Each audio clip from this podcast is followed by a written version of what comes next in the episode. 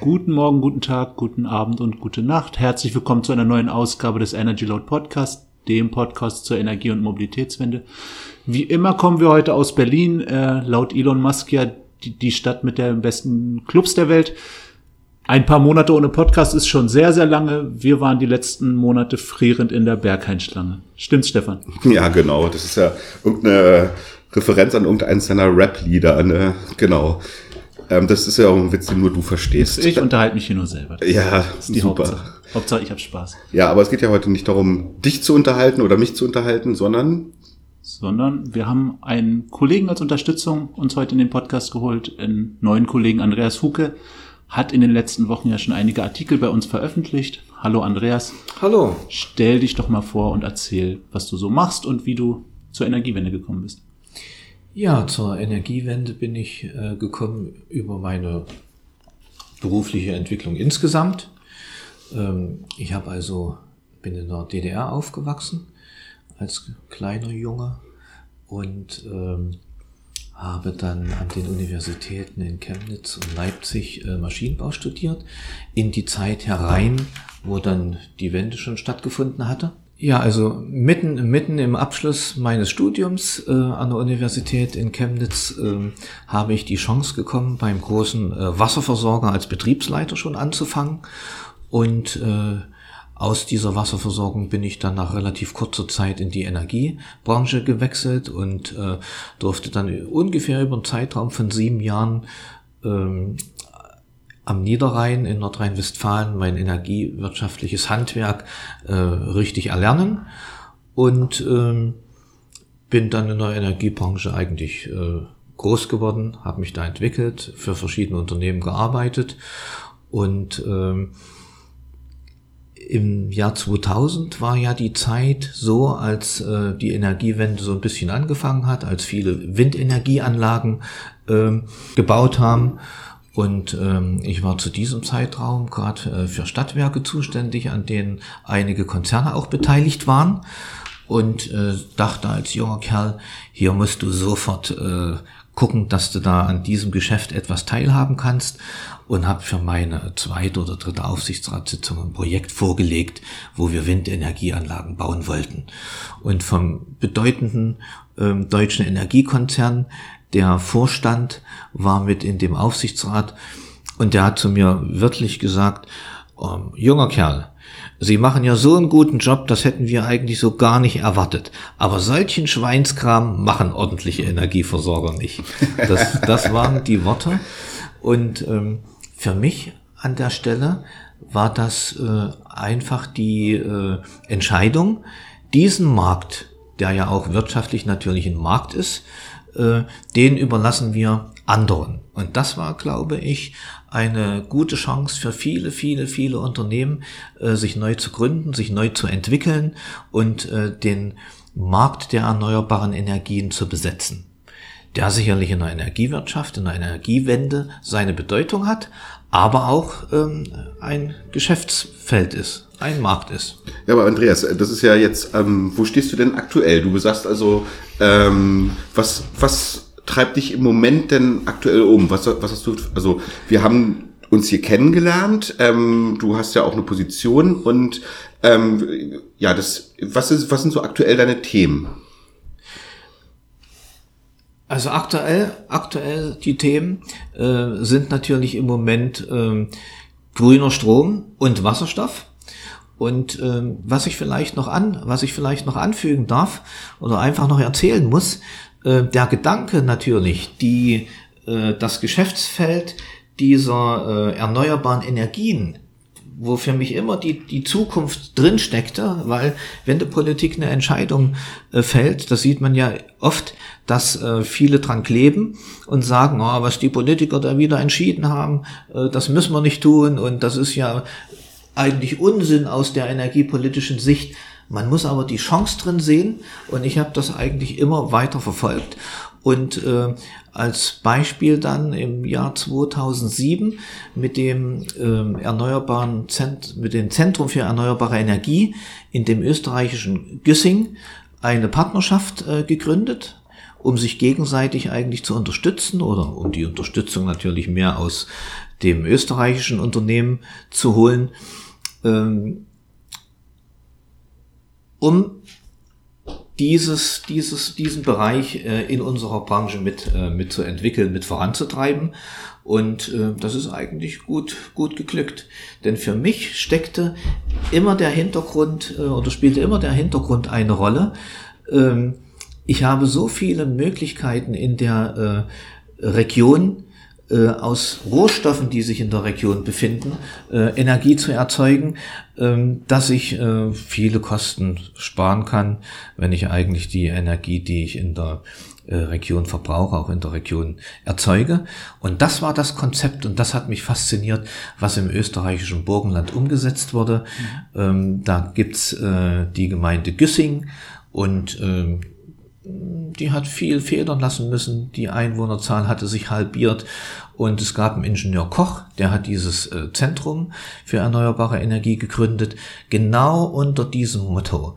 Und hat eigentlich nicht technische Wunderwerke, sondern mit ganz einfachen Anlagen begonnen, ähm, Rohstoffe aus der Region, Holz, Abfälle was es so gibt, äh, zu verarbeiten und damit äh, die Region neu entwickelt, eigentlich so ein Restart gemacht und ähm, die äh, kleine Stadt Güssing hat sich dann sehr gut entwickelt. Es haben sich viele angesiedelt, die erneuerbare Energieprodukte äh, entwickelt haben, die Solarprodukte entwickelt haben. Also die sich in der Branche dann äh, äh, letztendlich äh, etabliert haben. Und dieses Konzept fand ich einfach cool und äh, da hat fast jede Region auch in Deutschland die Chance, äh, sowas umzusetzen. Man ja, genau. Muss es nur zielstrebig äh, anfangen. Da kommen wir jetzt nämlich eigentlich genau zu dem Themen oder Thema unseres Podcastes. Also es soll heute um das, ja, die große Überschrift ist Wasserstoff, um genauer zu sein, grüner Wasserstoff. Wir wollen heute, und so haben wir uns ja auch kennengelernt, wir haben auf Energy Load bislang das Thema Wasserstoff eher stiefmütterlich behandelt. Das war jetzt kein Kernthema bei uns und so ist ja auch Andreas zu uns gekommen, nämlich als Autor. Hat er jetzt ja schon einige Artikel zum Thema Wasserstoff veröffentlicht. Schaut gerne bei uns auf der Seite, Autor Andreas Huke. Mhm. Wir verlinken das auch in den Show Notes. Ähm, ja, du bist so ein bisschen unser Experte für Wasserstoff, aber nicht im Sinne der technischen Experte, sondern eher von der Marktseite und von der Bedarfsseite. Ähm, ja, und das Thema unseres Podcasts ist heute grüner Wasserstoff, dezentrale Energiewende und wir wollen uns ein bisschen um die Bereiche der Wasserstoffstrategie in der Politik kümmern. Wir wollen uns ein bisschen um das Thema, wofür wird Wasserstoff eigentlich genutzt, zum Beispiel in der Logistik, Verkehrswende und wir wollen uns um das Thema Mitteldeutschland kümmern, weil das ist deine Region, wo du beheimatet bist. Also da geht es um die Frage Kohleausstieg in Mitteldeutschland. Welche Chancen hat das auch für grünen Strom? Und dann wollen wir euch am Ende noch ein Projekt vorstellen, was der Andreas mit betreut oder ähm, zum Thema Wasserstoff. Ja, das ist so ein bisschen das Thema. Adjust. Genau. Ähm, ja, würdest du denn sagen, Wasserstoff ist gerade, ich wollte eigentlich allgemein fragen, wie siehst du allgemein die Entwicklung aktuell für die deutsche Energiewende? Ist das positiv, negativ? Und ist da Wasserstoff der, weiß ich nicht, das der, der Next Big Thing quasi, der heilige Gral, genau. Also, den, den gibt's ja wahrscheinlich nicht. Äh, Wer weiß. Weiß ich nicht. Aber äh, letztendlich ist es so, dass ähm, das letzte Jahr, vielleicht auch schon ein bisschen länger, vieles auch aus der Politik immer darauf hingedeutet hat, äh, wir wollen uns um Wasserstoff kümmern. An der Nordseeküste in den Bereichen äh, hat man angefangen. Und jetzt ist es ja so, äh, dass weltweit eigentlich erklärt wird, äh, der Wasserstoff ist unser Öl der Zukunft. So, das sind Dinge, die ich eigentlich nicht entscheiden möchte, die ich auch nicht einschätzen kann. Ähm, und ob die Langfristigkeit dann so eine Rolle spielt, äh, das muss sich ganz einfach zeigen. Äh, wir sehen ja ähm, im, in der relativ kurzen Zeit, in der kurzen Historie, wo, wo so viel passiert ist, ähm, dass immer neue Konzepte eine, Rolle spielten. Die Kohle war einst unser Gold der Zukunft und wie wir jetzt sehen, ist es ganz, ganz schnell äh, der Fall, dass sie keiner mehr haben will. Äh, die Gründe, die sind alle klar, ähm, dass äh, die Umweltpolitik ähm, für die Zukunft immer äh, wichtiger ist und äh, dass wir sehen müssen, dass wir wirklich auch unsere Umwelt so erhalten und da neue Konzepte bringen, ist völlig unstrittig. Aber es zeigt auch, wie schnell sich das Ganze ändert, wie schnell es neue Erkenntnisse gibt, die wir noch nicht wissen. Dann war die Atomkraft das Beste, was es gab. Und ganz schnell haben wir es wieder fallen lassen. Äh, das ist vielleicht auch manchmal zu schnell, äh, dass man das, was man gelobt hat, äh, heute, morgen schon verdammt, sondern muss versuchen, auch den vernünftigen Weg aus dieser Situation wieder herauszufinden. Das schaffen wir nicht immer, meine mhm. ich. Ähm, und, also du siehst es so ein bisschen eher opportunistisch. Es gibt eine Wasserstoffstrategie der Bundesregierung. Du siehst es als Chance, als Möglichkeit, ohne es zu bewerten, ob das jetzt eine gute oder schlechte Strategie ist äh, erstmal primär, sondern einfach, du, du siehst darin die Chancen und denkst, äh, siehst es positiv erstmal grundsätzlich und deswegen beschäftigst du dich mit dem Thema. Also selbst ist es für mich eigentlich äh, eine gute Strategie, weil es für mich logisch um, umweltpolitisch äh, schon eine saubere Sache ist und äh, äh, letztendlich ist es ein Energieträger, den ich sehr vielseitig nutzen kann. Ich meine, wenn wir mal auf Energy Load irgendwie Wasserstoff äh, angeschnitten haben, da brauchen wir gar nicht lange äh, warten. Da kommen direkt unsere Follower aus der aus den Büschen gesprungen und erzählen uns, dass Wasserstoff der Teufel ist quasi. Das ja gut, aber da muss man sagen, in welchen Bereichen. Also der Teufel ist es angeblich bei Kfz, also bei Individualverkehr, aber man muss das ja vielleicht ein bisschen global, also ein bisschen größer betrachten. Ähm, ob jetzt das Wasserstoffauto das Elektroauto der Zukunft ist, oh Gott, was für, was für ein Wortspiel, das ist ja gar nicht die Frage, ähm, ja. sondern wo, andersrum, wir haben nun mal das Thema Wasserstoff, wo kann es sinnvoll, wo kann er sinnvoll eingesetzt werden? Und ich, wir kriegen auch viele gute Kommentare, gerade auf Facebook bei sinnvollen Einsatzgebieten. Ja, ja, gerade im, im Pkw-Verkehr, aber das, glaube ich, das möchte ja nicht mal die Bundesregierung großartig ähm, fördern und so weiter. Es geht ja um, um andere Sachen eben als, als das wird sich entwickeln. Es muss ja erstmal, ähm, die äh, Wasserstoff äh, spielt ja in der Industrie schon immer eine große Rolle. Wir haben große Konzerne, die auf, auf Erdgasbasis und äh, viel, viel, viel Wasserstoff produzieren.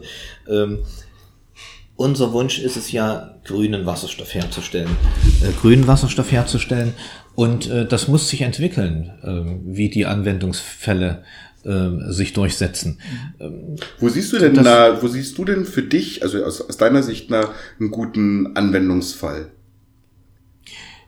Na, der naheliegendste Anwendungsfall ist der, wenn wir nachher zu unserem Projekt kommen, was da auch eine Rolle spielt, ähm, im, im Transportwesen, im Schwerlastverkehr. Schwerlastverkehr ähm, da wird das durchaus Sinn machen. Und äh, dann sind wir ja schon jetzt in der Situation und müssen sehen, dass wir überhaupt dafür erstmal genügend grünen Wasserstoff herstellen können. Grüner Wasserstoff, ja, das ist ja erstmal noch ein Thema, über was wir am Rande reden wollen. Aber Adjust, du hattest gerade ja. noch einen Punkt. Nee, mach ruhig das. Ähm, ja, lass uns dann mal kurz gucken. Also wir reden ja, äh, wie du selber sagst, na, Wasserstoff wird ja schon seit Jahrzehnten hergestellt als industrielle Anwendung, ist das ja. eine wichtige Sache. Aber wir reden, gerade wenn wir über Energiewende reden und Kohleausstieg, Wasserstoff kann ja vielfältig hergestellt werden in verschiedenen Verfahren und vor allen Dingen ist es ja erstmal ein sehr energieintensives Verfahren, um Wasserstoff herzustellen.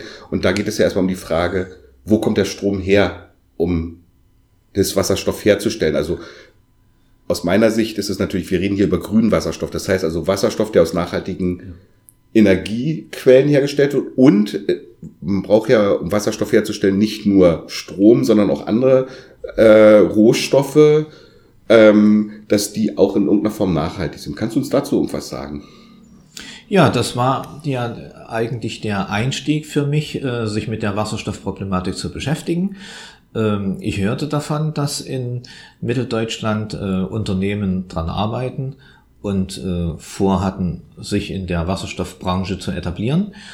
Und ähm, wenn ich grünen Wasserstoff herstelle, brauche ich ganz einfach Grünstrom. Und äh, ein äh, ja, versierter äh, Produzent von grünen Strom, der lange Jahre auf dem äh, Gebiet der Windenergieanlagen und der PV-Anlagen tätig ist, hat natürlich Grünstrom. Das ist der Vorteil. Muss man dazu sagen, also du bist äh, Mitarbeiter oder Geschäftsführer der Boreas Boreas Strom GmbH. Strom GmbH und die Boreas, kannst du vielleicht mal ein paar Worte zur Boreas Gruppe oder zur Boreas Ja. sagen? Die Boreas-Gruppe wurde vor 30 Jahren mit dem äh, Beginn, zu Beginn mit einem Ingenieurbüro für, für Windmessung äh, vom Jörg Kunsch gegründet und hat sich äh, seitdem also äh, sehr ordentlich und gut und äh, kräftig entwickelt.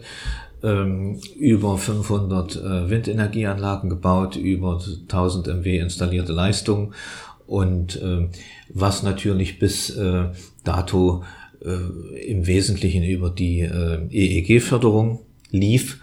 Und ähm, jetzt sollten wir ja zum Beginn des äh, nächsten Jahres in die Phase kommen, wo die ersten Anlagen aus dem EEG herausfallen nach den 20 Jahren. Einschließlich der, die davor gebaut wurden, gab es ja schon mal gesetzliche Änderungen. Und äh, das bedeutet erstmalig die Chance, äh, den eigenproduzierten grünen Strom auch selbst zu vermarkten. Und äh, meine Intention war an der Stelle nicht einfach den Strom irgendwo zu verkaufen, damit ein anderer ein Geschäft draus macht, sondern äh, diesen Strom, der zur Verfügung steht, ähm, in Projekte zu stecken. Zum einen vielleicht gemeinsame Projekte mit ähm, Industrieunternehmen, die in der Region etabliert sind und wir wissen, äh, wie schwierig das ist heutzutage, neue Standorte für Anlagen, gerade für Windenergieanlagen zu, zu bekommen. Es sind langjährige Entwicklungsprozesse und wenn man das gemeinsam vielleicht macht mit einem Industrieunternehmen, was in der Region viele, viele Arbeitsplätze äh, schafft, äh, dann ist das durchaus leichter, ähm, so Genehmigungen zu bekommen, um dort neue Anlagen zu bauen, als wenn ich einfach nur als äh, Anlagenbauer komme, der da was hinstellt und ähm, mitunter auch so ein bisschen kritisch betrachtet wird. Und Das ist so. Eure Anlagen sind auch quasi, stehen auch zum großen Teil in der Region in Mitteldeutschland. Ähm, bundesweit verteilt. Okay.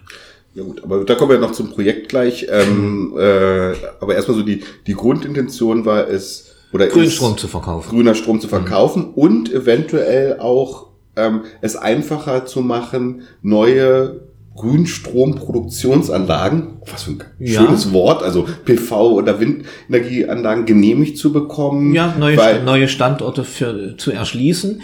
Neue Standorte zu erschließen, aber an diesen Stellen, wo es auch wirklich Sinn macht. Äh, Sinn macht und gleich verwendet werden kann. Ne? Also wo es vielleicht in die äh, Prozesse, in die Produktionsprozesse, also in die Versorgung des äh, Unternehmens mit einfließen kann. Und äh, das wird aus meiner Sicht ein deutlicher Trend der Zukunft, äh, der sich auch andeutet. Ich habe schon viele Gespräche dazu geführt. Ähm, gerade für Unternehmen, die weltweit tätig sind, die müssen wirklich zeigen, dass sie, äh, um ihre Stellung am Weltmarkt zu behalten, auch umweltpolitisch äh, vernünftig agieren. Und dann da aus dem Unternehmen eine grüne Fabrik zu machen, ähm, macht Sinn, lässt sich gut ähm, darstellen, lässt sich gut bewerben und äh, Aber vielleicht bevor wir da nochmal zukommen, also die, diese große Strategie dahinter. Ähm, lass uns doch mal kurz überhaupt zu dem Thema äh, grüner Wasserstoff kommen. Also um grünen Wasserstoff herzustellen, brauche ich Grünstrom. ja. Das haben wir, das kannst du oder kann dein, die Firma, für die du, für die du arbeitest, dann, ähm, du bist der Geschäftsführer der Boreas Strom GmbH, ähm, könnt ihr liefern. Aber jetzt eine Wasserstoffanlage, um grünen Wasserstoff herzustellen, das bedarf ja mehr als nur grünen Strom, da, sondern da, da- das ist ja nicht oben Strom rein und ein Wasserstoff raus, sondern da muss ja noch was anderes da, rein da, in die da muss Anlage. noch was anderes rein. Und das sind ganz einfach die Dinge, ähm, die ich in der Region vorfinde. Also es muss alles äh, grünes Zeug sein. Das heißt, äh, viele Regionen in Deutschland haben Holz, haben äh, Klärschlämme, haben äh, naja, Abfall, Bioabfälle. Bioabfälle in, in der Art. Und das muss äh, vernünftig ähm, ähm, gesammelt werden und muss vernünftig verwendet werden. Und ähm, daraus ein Konzept zu stricken, das ist eigentlich das, ähm, was mir gefällt. Was Das heißt also, diese, diese, also neben dem grünen Strom, die anderen Input-Materialien, die müssten ja dann auch aus der Region kommen. Das macht ja keinen Sinn. Ich sage jetzt mal, Klärschlamm aus China ranzukarren. Ähm, das ist ja auch nicht Nein, nachhaltig. ü- ü- überhaupt nicht. Also das, das macht wirklich keinen Sinn. Ähm, es muss irgendwann in dem äh, ehrlichen Konzept münden, die Energie, die ich in der Region äh, verbrauche, erzeuge ich in der Region aus Rohstoffen, die vorwiegend in der Region auch zur Verfügung stehen. Ja, das ist ja und, wahre dezentrale Energiewende. Das ist, ne? ja, das ist das, was ich unter der dezentralen Energiewende verstehe. Das ist das, was auch, ich habe es vorhin angesprochen, ähm, in dem ähm, österreichischen Güssing so umgesetzt wurde, so angefangen wurde. Und dieses Konzept lässt sich äh, an vielen Stellen in Deutschland, denke ich, umsetzen.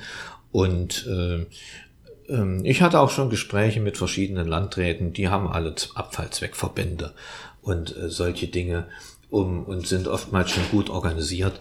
Und hier muss man ganz einfach die Stoffströme, die da eine Rolle spielen, vielleicht neu ordnen und äh, in dieses äh, äh, regionale Konzept äh, regionalen Wasserstoff zu erzeugen mit mit umsetzen und dann muss man mal gucken, wie sich das entwickelt, wie die, wie die Grenzen sind, was alles zur Verfügung steht. Ähm, das wird sich entwickeln. Ich muss noch mal einen Schritt zurück. Ihr redet hier von äh, Klärschlamm und was weiß ich. Äh, ich weiß aus der Schule irgendwas mit äh, Knallgas-Experiment oder sowas. Da wurde doch irgendwie Wasserstoff hergestellt. Ähm, wie stellt man heute grünen Wasserstoff her? Da wird nicht äh, quasi Wasser aufgespalten, sondern Klärschlamm wird dafür benutzt. Wie? Ich bin an der Stelle kein Verfahrenstechniker, sondern für die Strategie zuständig, mhm. weiß, dass grünes Zeug rein muss, einschließlich grünen Strom und dass grüner Wasserstoff rauskommt. Für die Prozesse, die da eine Rolle spielen, ähm, sind ganz einfach äh, die Unternehmen äh, zuständig. Es muss ja funktionieren. Das ist auch wichtig, dass es letztendlich funktioniert und in der Qualität rauskommt, wie man es haben möchte. Es muss ein ehrliches Konzept sein. Und ähm, da gibt's also Anlagenbauer, die solche Anlagen entwickelt haben. Es sind noch nicht allzu viele, denke ich, die dort äh, Anlagen vorweisen können, aber auch das wird sich entwickeln. Ähm, okay, also dann reden wir jetzt nicht nur über grünen Wasserstoff, sondern eigentlich über grünen regionalen Wasserstoff im Rahmen der dezentralen Energiewende. So, so kann man es bezeichnen. So wird jetzt immer so ein, so ein langer, schöner Titel, das ist ja eher wie eine Studienarbeit, wird daraus. Also, aber das ist im Prinzip das Konzept, über das wir hier reden. Hier ist ein ja. grüner, dezentraler. Grüner, de, grüner Wasserstoff. Oh Gott. Na, da muss die Marketingabteilung nochmal ran. Ja, muss die Marketingabteilung wirklich nochmal ran. Aber das kriegen wir schon noch zusammen, das Wort. Smarter Wasserstoff. Smart, äh, genau, Smart H2. ah, nee, Oxygen, äh, nein, nicht Oxygen. Smart Hydro. Ist bestimmt schon geclaimt, der Begriff. Smart Hydro. Stimmt. Äh. Und das findet dann der Wasserstoff, wie, wie soll der, ähm, oder wo soll der Verwendung finden? Einmal in der, in der ähm, normalen Energieerzeugung dann als quasi Ersatz für Öl und äh, Kohle? Das, äh, da haben wir ja, das haben wir vorhin kurz angerissen, dass ja weltweit äh, so ein Slogan dann jetzt eine Rolle spielt. Das ist unser Öl der Zukunft. Das heißt, äh, was man dann alles draus machen kann, ähm, da werden sich ganz viele kluge Köpfe wieder damit beschäftigen, äh, dass es eine coole Energiequelle ist und eine saubere Energiequelle, das würde ich äh, äh, unterstreichen wollen, sonst müsste man so ein Projekt äh, nicht äh, verfolgen.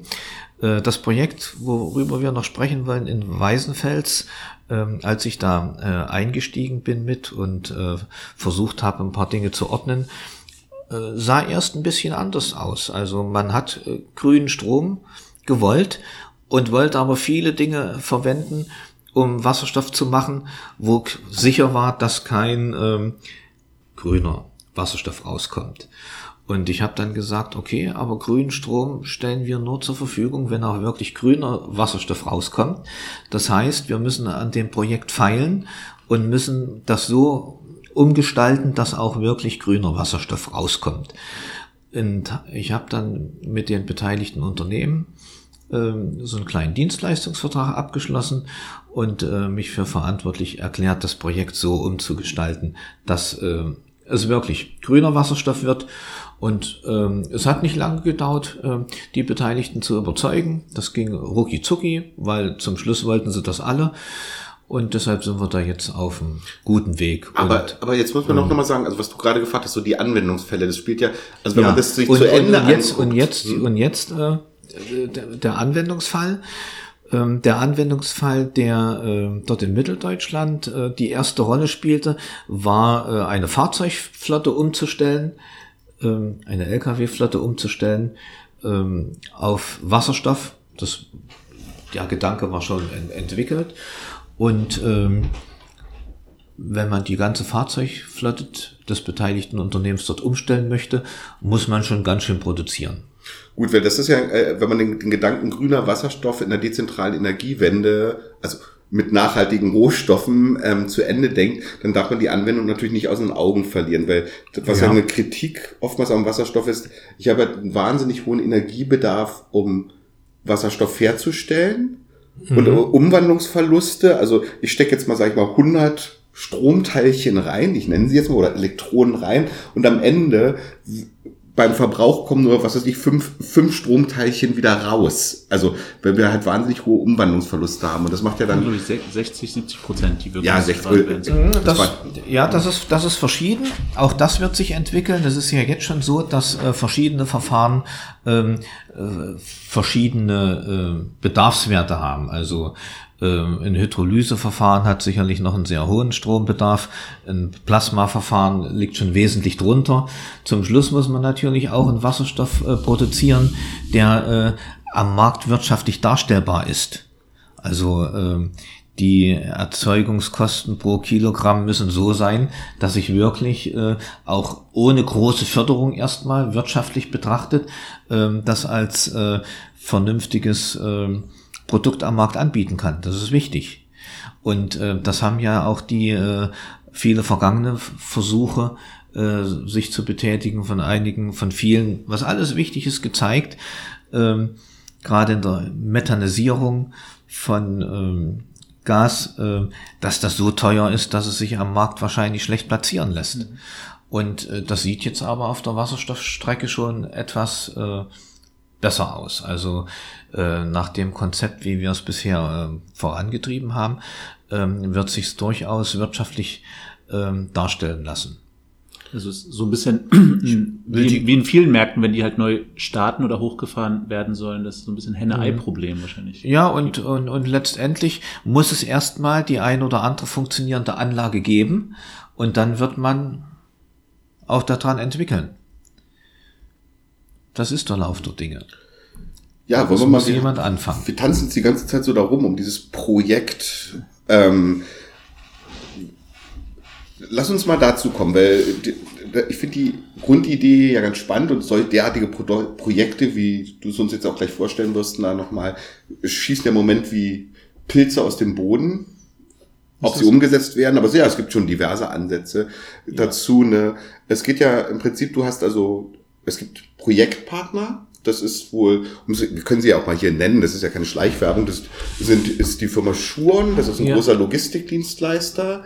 Es ist die Firma Enatron, ja. ähm, die gemeinsam Wasserstoff herstellen wollen? Ihr wollt eine Anlage bauen? Ja. Dazu habt ihr eine Zweckgesellschaft gegründet oder gründet Nein, gerade? Äh, dazu ist, sind jetzt alle gesellschaftsrechtlichen Voraussetzungen in Arbeit, also ein Notartermin auch für in Kürze vorgesehen, um die neue Gesellschaft äh, als gemeinsame Gesellschaft zu gründen, die dann die Anlage ähm, Genau, was, was soll diese Gesellschaft machen? Sie soll eine Anlage bauen? Bauen und äh, betreiben und dann den äh, Wasserstoff, äh, der da hergestellt wird, auch vertreiben. Das heißt also, ihr braucht dafür Strom, den Boreas dann hoffentlich liefert. Wahrscheinlich, oder wer auch immer, aber auf jeden Fall grünen Strom. Ihr braucht, ja, wir müssen, ja, wir, wir, müssen ja, wir müssen letztendlich sicherstellen, dass äh, ja rund um die Uhr für diesen Produktionsprozess äh, grüner Strom genau. zur Verfügung steht. Da gibt's noch äh, Dinge, die noch eine Rolle spielen. Es ist also noch eine PV-Anlage, die auch noch zusätzlich gebaut wird. Es ist auch schon, äh, sind schon Anlagen vorhanden. Und okay. äh, also das muss dann, das Energiemanagement muss dann äh, jemand äh, organisieren, das auch wirklich rund um die Uhr äh, zur Produktion also ihr braucht erstmal grünen Strom, dann braucht ihr die Anlage an sich, dazu kommen wir gleich. Ja. Und dann habt ihr am, am Ende kommt dann halt grüner Wasserstoff raus und ihr habt das erste Wir brauchen den- Abnehmen- wir äh, brauchen und ihr den- habt das Abnehmer dann erstmal mit der Schuhen einen großen Logistikdienstleister oder verkauft ihn dann weiter konkurrenzfähig am, am Markt, den Richtig. Wasserstoff. Ja. Okay, dann lass uns mal zu dieser Also baut ihr auch quasi dann gleich für den, für den Logistikdienstleister auch direkt eine Wasserstofftankstelle dann. Ja, es ist ein- eine Tankstelle ist, ist schon vorhanden. Also es ist schon ein bisschen ähm, äh, vorgearbeitet worden. Es laufen auch andere Versuche. Es ist also eine Tankstelle schon vorhanden. Und ähm, auch ähm, der Geschäftsführer der Enertron fährt auch schon selber einen Wasserstoff-Pkw, ohne dass ich jetzt äh, rufen möchte, dass äh, das ist die Zukunft, das wird sich zeigen, das wird sich entwickeln. Ähm, da gab es schon viele Trends mit dem Erdgasauto. Wir wissen, wie sich es weiterentwickelt hat. Und das muss, müssen wir sehen. Das ist an der Stelle nicht unsere Aufgabe. Aber Abnehmer sind schon da. Und die Erdgastankstelle vor Ort ist wichtig, ist genauso wichtig. Äh, nicht alles kilometerweit äh, auf Rädern transportieren. Du meinst die, Dann- die, nicht die Erdgas, die Wasserstofftankstelle Die, vor die, Ort. die, äh, richtig, die Wasserstoff. Die Äh, du sagtest. Erdgas. So, Entschuldigung. Okay, aber jetzt noch mal zu dem Projekt. Ich meine, der, der Kern für dieses ganze für dieses ganze Thema ist ja Wasserstoffherstellung. Dazu braucht ihr eine Anlage. Ja. Und ähm, da gibt es ja verschiedene Anlagenbauer, Hersteller, verschiedene Verfahren mit verschiedenen Inputmaterialien. Kannst du uns darüber ein bisschen was sagen? Ja, wir sind im Moment mit zwei äh, Anbietern im, im Gespräch, im Verhandeln. Äh, es ist eine bayerische Unternehmung, die ähm, Anlagen baut ähm, im Hydrolyseverfahren, was für mich wichtig ist, auch baut äh, vom Anfang bis zum Ende, bis in Reinigungsstufen, alles was, was dazugehört. Es muss für mich aus einer Hand kommen, da, weil jede Schnittstelle zwischendurch äh, vielleicht mal, wenn was nicht funktioniert, äh, zu Problemen führt. Äh, wer ist nur zuständig? Wo, wo ist das ähm, Problem begraben? Und ähm, die bayerische Unternehmung, ähm, denke ich, hat das relativ ordentlich vorbereitet, macht äh, Anlagen in ähm, verschiedenen Größen, die angeboten werden. Die größte Anlage ähm, produziert pro ähm, Jahr 830 äh, Tonnen Wasserstoff, was relativ wenig ist. Wir wollten ähm, die Planungen, die wir in Mitteldeutschland dort vorgesehen haben, äh, die liegt so bei 7000 Tonnen vielleicht Pro Jahr. pro Jahr, richtig. Und ähm, das war die Bedarfsermittlung auch, wenn man äh, die gesamte Fahrzeugflotte vielleicht mal umstellen will und noch ein bisschen was verkaufen will, ähm, ist das eine Größenordnung, die dann auch äh, wirtschaftlich Sinn macht. Äh, Die kleinen Anlagen, die, äh, die, die bayerische Unternehmung bietet auch kleinere Anlagen an und das macht auch Sinn für die Zukunft. Man kann also äh, neue Standorte erschließen, wo letztendlich ein bestimmter Anfall von, von grüner Substanz da ist, die verarbeitet werden kann. Kleine kommunale Klärwerke oder große kommunale Klärwerke. Äh, Für mich ist wichtig, dass wir relativ zügig dort in Mitteldeutschland eine funktionierende Referenzanlage fertigstellen und aus dieser Referenzanlage heraus werden sich dann relativ zügig äh, auch neue Projekte entwickeln lassen. Gut, es ist diese bayerische Firma mit, mit dieser Anlage. Ähm, du hattest ja uns hier im Vorfeld noch gesagt, naja, du bist da noch mit einem anderen Anbieter äh, gerade sehr äh, im Gespräch, ganz spannend. Magst du darüber noch was sagen oder ist das alles top secret? Na, Top Secret. Äh, Top Secret äh, inhaltlich schon, weil man darf ja einen gewissen Vorsprung äh, nicht unbedingt verspielen. Ähm, aber wir sind also im Gespräch auch mit einer amerikanischen ähm, Ges Gesellschaft, die äh, sehr erfolgreich ähm, am Wasserstoffmarkt schon tätig ist. Ähm, und ähm, dieses Verfahren, was diese Gesellschaft äh, anbietet, wo es auch schon in den Staaten ähm, funktionierende Anlagen gibt, ähm, basiert auf dem Plasmaverfahren, ist also energetisch auch äh, ziemlich optimiert. Ist natürlich jetzt unter diesen Corona-Bedingungen alles etwas schwierig, äh, aber lässt sich trotzdem gut organisieren und ähm, äh, wir gehen davon aus, dass wir also beide Verfahren zukünftig äh, äh, anwenden wollen. Das heißt also, dieses, wir nennen es ja weiter Projekt oder ich nenne sie jetzt mal die Weißenfels Projekt oder Wasserstoff GmbH oder wie auch immer. Ja. Das ist im Prinzip ja, so eine Art Referenz, also es wird eine Referenzanlage gebaut, die eine gewisse Menge an Wasserstoff im Jahr mhm. produzieren soll, der primär erstmal für den anderen Projektpartner, nämlich die Fahrzeugflotte, zur Verfügung steht. Und was übrig bleibt, wird dann halt normal auf dem Weltmarkt verkauft. Weil man muss dazu sagen, wir haben uns das mal auf der Karte angeguckt. Ähm, Weißenfels oder dieser Standort, wo das alles geplant ist, ähm, liegt auch sehr verkehrsgünstig, liegt ja ganz in der Nähe von Leuna, ist das richtig? Richtig, liegt ganz in der Nähe von Leuna, wo auch schon Infrastruktur da ist, wo Wasserstoffleitungen eine Rolle spielen, wo man zukünftig vielleicht auch was mit einspeisen könnte. Mhm. Und was auch äh, für mich eine große Bedeutung hat, wir haben es vorhin schon angesprochen, es ist natürlich der mitteldeutsche ähm, das mitteldeutsche Braunkohlegebiet. Hm? Wo, Kannst du dazu was sagen noch? Ja, das ist, äh, ich glaube, dass das äh, ist ein äh, wichtiger Punkt, auch ähm, äh, für die Akzeptanz neuer Anlagen. Äh, so eine Wasserstofferzeugungsanlagen sind nicht riesengroß, wie sich mancher das vielleicht vorstellt. Die sind äh, ähm, überschaubar. Man kann sich ja die ein oder andere. Ähm, Was heißt das? Quadratmetern oder so. Wie, wie viel? Na, sagen wir, ist das so groß wie ein Kohlekraftwerk? Nein, so, nein, wesen, äh, wesentlich äh, kleiner als ein Kohlekraftwerk. Man kann sich das vielleicht äh, als äh, vorstellen in Containerlösung von, von, von einigen Containern. Äh, also wir reden hier von ein paar hundert Quadratmetern. Von, richtig, ja. Ähm, wichtig ist natürlich, das kommt hinzu, dass man Grundstücke zur Verfügung hat, um den Input zu sortieren, vorzubereiten, äh, einzubringen.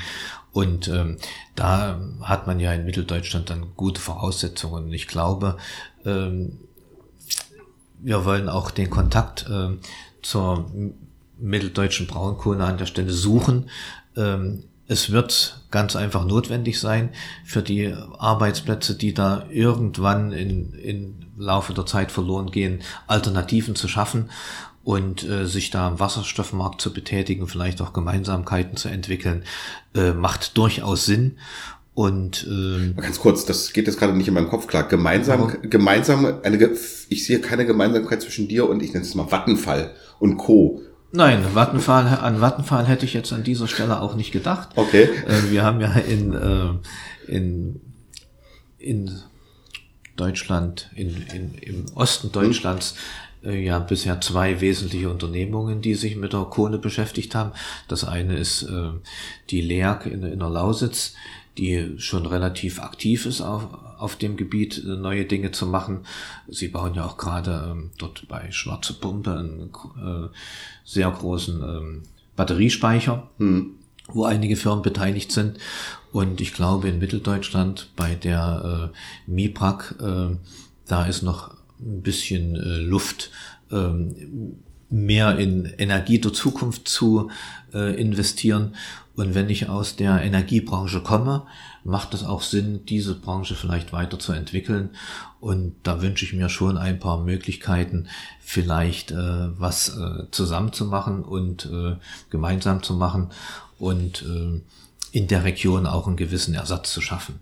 Dazu brauchen wir die funktionierende Referenzanlage und ähm, ich glaube, da lässt sich dann gut drauf aufbauen und äh, gibt den Menschen da in der Region auch eine gewisse Perspektive in diesem relativ vertrauten Energiebereich äh, ähm, zu bleiben und, und, sich zu entwickeln.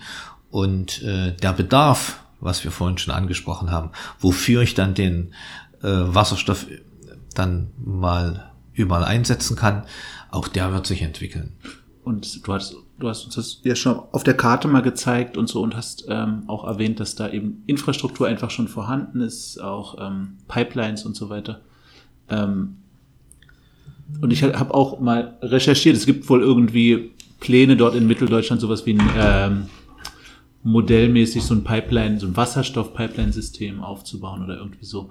Ähm, diese Pipelines, die jetzt da sind, das sind normale Erdgas- Pipelines? Nein, es gibt schon, es gibt schon Pipelines. Äh, es gibt ja in, in, in, in Leuna die, die Firma Linde, die schon Wasserstoff herstellt, seit vielen Jahren für einen industriellen Bereich. Und äh, da gibt es auch Pipelines, die äh, führen durch ganz Sachsen-Anhalt. Also. Okay. Ich dachte, da werden quasi die Erdgas-Pipelines äh, neu äh, Nein, diese, diese, die sind schon da. Es gibt sicherlich auch Möglichkeiten, da irgendwann mal anzuschließen. Aber so weit sind wir noch nicht. Wir brauchen ja erstmal eine, eine Anlage und äh, es gibt auch äh, bestimmte Forschungen, äh, vielleicht den einen oder anderen Speicher zu entwickeln oder alten Speicher zu, äh, in der Nähe zu nutzen und um zu funktionieren. Also das ist ein Prozess, der dauert dann noch eine ganze Zeit, aber äh, man muss ganz einfach erstmal anfangen.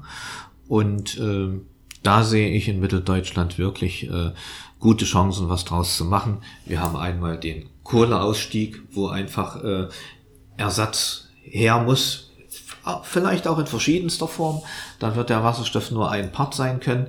Äh, wir haben ähm, den Sachstand, dass die deutsche Politik sagt, äh, im, in Wasserstoff wollen wir investieren, da gibt's äh, Mittel zur Verfügung. Ähm, wir haben das im europäischen Maßstab, wir haben es im Weltmaßstab. Also an dieser Stelle kann man eigentlich äh, nichts falsch machen, wenn man ähm, ein vernünftiges Konzept entwickelt. Dann vielleicht nochmal zur Frage, also ihr seid ja jetzt gerade so in so einer ganz fr frühen Phase des Projektes, also ihr habt, ihr schaut euch verschiedene Möglichkeiten der Wasserstoffproduktion an, ihr habt eine gewisse Infrastruktur vor Ort, nämlich mhm. die Produktionsanlagen für grünen Strom, also der grüne Strom wäre zumindest teilweise vorhanden. Ähm, ihr habt einen potenziellen Abnehmer mit an Bord, nämlich mit der Schuren, ja. Äh, mit Schuren und der Logistik, die dann anscheinend planen, kurz-, mittel-, langfristig ihre, ihre, ihre ähm, Lastwagen ja, die Fahrzeugflotte um, umzurüsten, umzurüsten ja. auf Wasserstoff.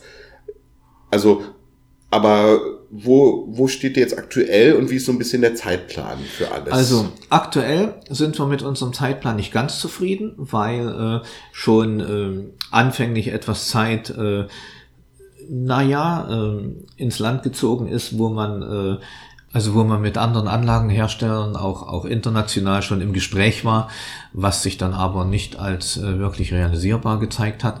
Da ist ein bisschen Zeit ins Land gegangen, die uns jetzt wehtut. Also mhm. wir wollen jetzt äh, schon richtig Gas geben. Und letztendlich muss man schon sagen, ähm, dass man, ähm, wenn man anfängt, die Anlage zu bauen oder wenn man auch in die Genehmigungsphasen erstmal geht, schon bestimmt zwei Jahre braucht, bis äh, die Produktion äh, richtig laufen kann. Ähm, das hat zum einen ähm, den Vorteil, dass ich bis dahin Zeit habe, auch vernünftig äh, die grüne Energie zu ordnen und hm. ähm, Lieferkette die, sicherzustellen, ja. Die Lieferkette sicherzustellen. Und die Zeit wird natürlich auch benötigt, um den Input in dieser Größenordnung, wie er dann gebraucht wird, ähm, herzustellen oder zu beschaffen. Denn die Anlage, wenn die dann mal läuft, die läuft durch das ganze Jahr und äh, 24-7. Dann äh, muss, muss auch alles da sein, so wie ich es brauche. Das heißt also, ihr seid im Moment in der Projektierungsphase noch. Jetzt mal realistisch steht die Anlage in zwei Jahren. In zwei Jahren muss die stehen. Muss, okay, das ist meine Ansage an die anderen Projektpartner. In zwei Jahren muss die stehen. Und das heißt also, in, innerhalb dieser zwei Jahre wird diese Anlage gebaut, die Lieferkette sichergestellt für den ja. ganze, sowohl auf der Stromebene als auch auf dem anderen Inputmaterial, ja. also die regionale Lieferkette. Ja. Und auch die, die Kundenseite natürlich, weil wenn die produziert, dann muss der Wasserstoff ja auch irgendwo hin, den kannst du ja nicht einfach in Kanister packen und auf den Hof stellen, sondern der muss ja dann auch relativ zeitnah und zeitstell, ich glaube nicht, nicht, dass der gut zu lagern ist oder ohne weiteres oder kostengünstig zu lagern ist. Also dann bis dahin braucht ihr dann auch die, ja, die Abnahme, dass die, dass die, die, die, die Lastkraftwagenflotte vorbereitet ist, die, dass die also diesen Wasserstoff abnehmen, beziehungsweise oder eine Einspeisemöglichkeit in diese Pipeline, weil ihr wollt ja nicht den grünen Wasserstoff dann mit einem schönen Diesel-LKW, ähm, keine Ahnung, halb Europa karren. Nein, das, das, das ist nicht Sinn und Zweck der Sache und deshalb steckt ja auch ziemlich viel, viel Arbeit drin, die parallel dann zu, äh, zu organisieren ist. Das ist schon eine spannende Aufgabe. Ich meine, gleichzeitig gibt's Und ich hoffe, äh, die zwei Jahre ist eine knappe Zeit, da sind wir uns einig. Ich äh, denke aber, gerade durch diese Situation, dass ähm, der Kohleausstieg dort ganz nah an den Menschen dran sind, dass es äh, genehmigungsrechtlich da vielleicht wenig Sorgen gibt, dass Unterstützung von der regionalen Politik da ist, dass Unterstützung von Leuten da ist, weil man darin einfach auch ein Stückchen Zukunft sehen muss. Das heißt also, wenn alles gut läuft, dann machen wir in zwei Jahren einen Podcast von der Eröffnungsfeier der Anlage und genau. ziehen uns den ersten grünen Wasserstoff, keine Ahnung, schmieren uns den auf die Haut oder ziehen uns den durch die Nase. So, so soll es sein. Schön. Ich meine, auch in der, gerade in der Logistik, was ja scheinbar der Haupt- oder einer der, der große Abnehmer sein soll, da müssen ja, soweit ich sehe, die, die Wasserstoff-LKWs auch erst fertig entwickelt werden und am Markt sein. Oder gibt es da schon welche am Markt? Es gibt schon welche am Markt, also die ersten kommen ja mittlerweile. Ja, es, äh, und auch das sind Dinge, ähm, mit denen beschäftigen wir uns äh, dort in der Region schon. Die Enerton GmbH zum Beispiel, Geschäftsführer ist der äh, Bernd Schmidt, hat sich schon einen Bus besorgt, mit dem jetzt äh, etwas äh, experimentiert wird, mit dem äh, gef geforscht wird auf Richtung äh, Feststoffspeicher. Ähm, äh, da gab es also in Hamburg bis zum Jahr 2005, glaube ich mal, so ein, so ein Programm, wo man äh, äh, wasserstoffbetriebene Busse schon gefahren hat. Irgendwann ist das äh, aber dann eingestellt worden. Und äh, so ein Teil ist jetzt also, steht schon in Weißenfels und äh, mit dem äh, werden bestimmte Versuche gemacht. Gut, also aber, es gibt, aber, es gibt, ja Wasserstofffahrzeuge. Wasserstoff also in der Logistik. Ja. Das heißt, ähm, es ist natürlich, man kann jetzt nicht den armen Herrn Schuren sagen, pass mal auf, du hast, weiß nicht wie viel, 100 oder 1000 LKWs, ähm, schmeiß die alle weg und kauf neue bei Daimler Nein. oder MAN, da wird dem ja mit nackten Arsch ins Gesicht springen, sondern der muss ja, wird ja die bestehende Flotte umrüsten, denke ja. ich mal, was ja auch möglich ist. Ne? Und das ist mittlerweile, glaube ich, auch Stand der Technik, das zu tun. Ne? Ja. Ich habe das nur gefragt, weil die Nikola Motors sind ja die großen, über die wir auch öfters mal berichten mhm. und so. Und die sagen halt, ihr LKW wird nicht vor, oder ist geplant Mitte 2023. Da. Gut, Nikola Motors ist ja auch ein, ein Start-up, aber es gibt ja die, die Klassiker, äh, MAN, Daimler etc., die einfach schon diese Fahrzeuge in geringem Maßstab, soweit ich weiß, aber ja, sie haben sie mal. möchte nächstes Jahr seine ersten Prototypen vorstellen. Ah, okay. Ja. Und weil ich habe jetzt nicht so viele aufgeschrieben, Mercedes eben auch 2023. So, also das passt dann mit dem Zeitplan eh ganz gut. Das passt mit dem Zeitplan eh ganz gut und das zeigt ja aber auch, dass äh, auch die Automobilbranche oder die Fahrzeugbranche dran arbeitet. Also macht das schon Sinn. Ja, weil eben in dem großen, äh, im Schwerlastverkehr das wohl schwierig ist, da mit Batterie, mit Elektrofahrzeugen zu punkten, weil das dann vom Gewicht her einfach ein Problem wird irgendwann. Ja, alles, alles was ich an Batterie reinschmeiße, kann ich nicht an Last mitnehmen. Ja. Und, das, und damit verdient der Logistiker sein Geld, indem ja. er Last transportiert. Ja. ja, und dann wird sicherlich auch äh, noch äh, die Frage sein, ähm, womit wir uns auch schon beschäftigen, ähm, wie ist das mit den Tankdrücken? Im Moment ist das ja noch so, auch für P, es gibt ja schon einige Tankstellen auch für PKWs äh, in der Bundesrepublik ver, äh, verteilt und da sind die Tankdrücke, die angeboten werden, so meistens bei 700 Bar und ähm, davon runterzukommen und vielleicht äh, geringere Drücke ähm, als notwendig zu, zu sehen oder zu entwickeln, ist auch ein Punkt, der für die Zukunft eine Bedeutung hat, wo wir auch mit dran arbeiten. Ja, das ist ja eigentlich auch einer der Hauptkritikpunkte ja. an der Wasserstoffmobilität, ne? dass immer gesagt wird, keiner möchte mit einem 700, mit einer 700 Bar Bombe unterm Arsch durch die Gegend ja. fahren, egal wie sicher das ist, weil ja Wasserstoff auch gerade bei diesem Druck sehr flüchtig ist also es ist sehr flüchtig, das geht ja selbst durch, weiß ich, durch Blei durch und äh, im Laufe der Zeit. Das ist ja ähm, erste Element in dem Periodensystem.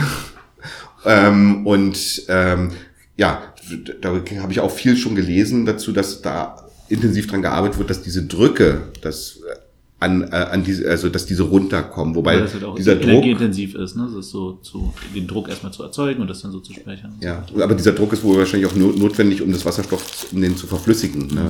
Also wie, wie kann er gut getankt werden? Aber da gibt es verschiedene Forschungen, da können wir ja mal noch ein bisschen recherchieren und vielleicht auf Energy Load was veröffentlichen. Vielleicht hast ja, Andreas, du hast ja jetzt dann schon insgesamt vier Artikel bei uns äh, veröffentlicht. Ähm, vielleicht kannst du ja da in den nächsten Wochen auch noch was zu schreiben. Das ist, ne? das ist, das ist ein interessantes Thema. Und äh, dass das mit dem Drücken schwierig ist, äh, das zeigt ja auch die Praxis. Die ähm, Fahrzeuge, die in Japan, glaube ich, jetzt produziert werden, also auch äh, ähm, Toyota zum Beispiel, um da den äh, Wasserstofftank ganz voll zu bekommen, äh, bräuchte man eigentlich äh, einen äh, Druck von 750 Bar. Okay. Und die meisten Tankstellen hier bieten auch nur 700 Bar an. Das heißt, äh, ich kriege da anstelle der ursprünglich geplanten 5 Kilogramm Wasserstoff, die ich brauche, vielleicht 4,123 rein. Und das vermindert natürlich meine Reichweite.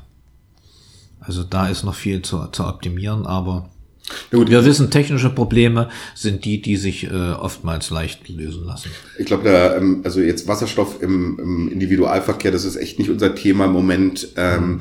Da wir sind, also ja, es geht viel, viel mehr wirklich da jetzt Wasserstoff in der Logistik, Wasserstoff in industriellen Anwendungen. Ich meine, dafür ist ja, ja. dieses Projekt in erster Linie geplant. Die Stahlindustrie ist da auch, oder der Stahlindustrie wird da nachgesagt, dass die eben auch ein großer Abnehmer von grünem Wasserstoff irgendwann mhm. Man kommt natürlich immer wieder auf die, die Fahrzeugsvergleiche, mhm. weil natürlich die Menschen da an der Stelle am nächsten dran sind und das Auto jeden interessiert mhm. und äh, da jeder Trend natürlich auch äh, betrachtet wird und äh, für viele einfacher zu verstehen und zu verarbeiten ist, als was da in so einem Stahlwerk abläuft.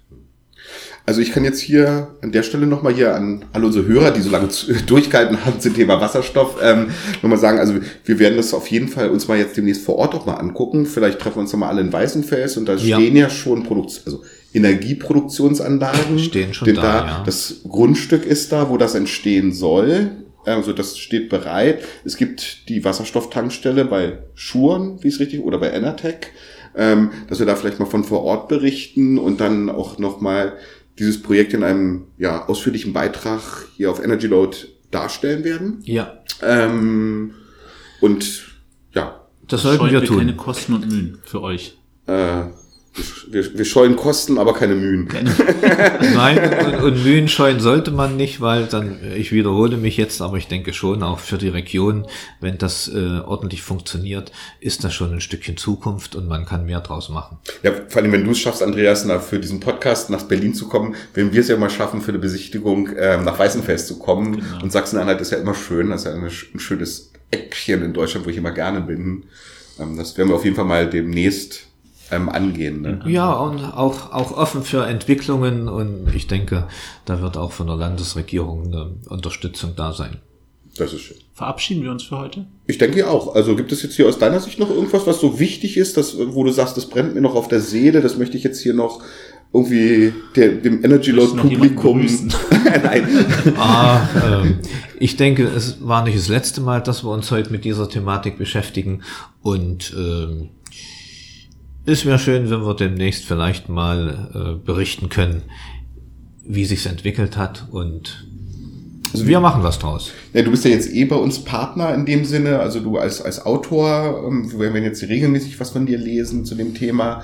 Ähm, und ja, und wir werden also das definitiv mal hinfahren und uns das vor Ort angucken, jetzt auch vielleicht zeitnah, wo alles noch so auf dem, auf, eher auf dem auf dem Papier besteht und nicht so vor Ort fertig ist und dann natürlich die weitere Projektentwicklung begleiten hier auch und uns das ja, ja. und euch darüber berichten. Ne? Ja, ich glaube, es sind ja heute auch, äh, wir haben ja alles noch nicht so schlüssig äh, dargestellt.